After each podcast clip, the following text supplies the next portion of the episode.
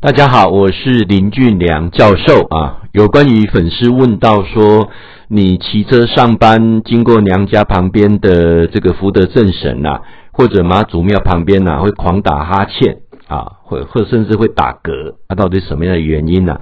希望教授能够做一些解答啊。那针对这个部分来讲哦，我想从两个角度切入，大家去思考一下啊。首先，第一个，当然，呃，我们可以讲说打嗝啦、打哈欠呐，可能跟神灵之间有一个联系啊。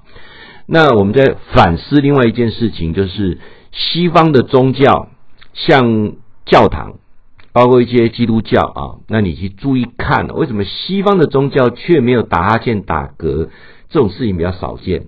再来第二个，那种比较大的庙，像。每年大甲那么多人在进香的镇南宫啊，那包括像台北的行天宫啊，它一些大的宫庙庙宇当中啊，有没有发现他们基本上是不可能有一当机的啊，也不可能有像这种所谓的呃这些现象出现啊？那什么原因？当然我们就把它再仔细来把它分析，那可能就是跟所谓的。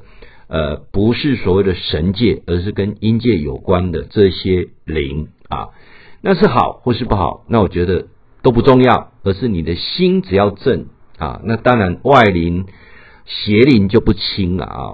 那我们再来从医学的角度来分析啊，那基本上很多人讲说打嗝啦，或者是打哈欠呐，请问打嗝跟打哈欠是好事吗？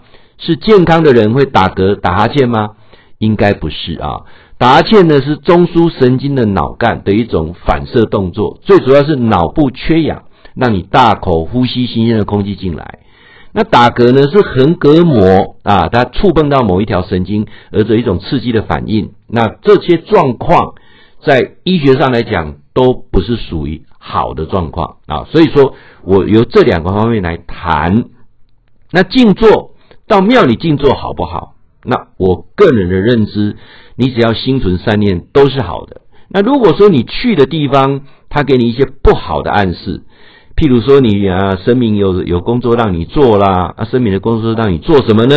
啊，让你去呃，跟家里的功的功课做得更圆满，跟先生太太的关系更好，跟孩子的关系更好，能够孝顺父母，那我觉得这是对的。那如果说工作是给你去做一些比较。呃，奇怪的事情，比如说对妙方是有利的，那对一般人来讲不见得有利的啊。你都爱来修啊，不来修，哎呀那哎呀那，哦，那这样就是负面暗示，那我就觉得不好啊。那包括呢，你可以注意看，大部分比较正派的静坐，理论上都不会去谈这些奇奇怪怪的事情。所有的修行，唯一的目的就是让你当下转念，当你念头转换之后，让你自己更好。让你跟周遭的人更好，那就是好的修行。那如果一个宗教能够让你往这个方向走，都是好的。那当然，我们讲打嗝或打哈欠，它不是一种正常的反应，所以我会比较建议。那如果这种情况，做两种调试。第一个就尽量不去了啊，因为去对你当下的反应并不会得到正面的啊。呃，第二个就是多修你的心，把修行的念头。抓回来，修行的目的是改变自己。修行的目的不是借由神力、法力、外力来改变周遭的一切不如意啊！修行唯一的道路，首先求家庭的和乐圆满。如果家庭不和乐、不圆满，你跑到哪边去修，那都是一种逃避。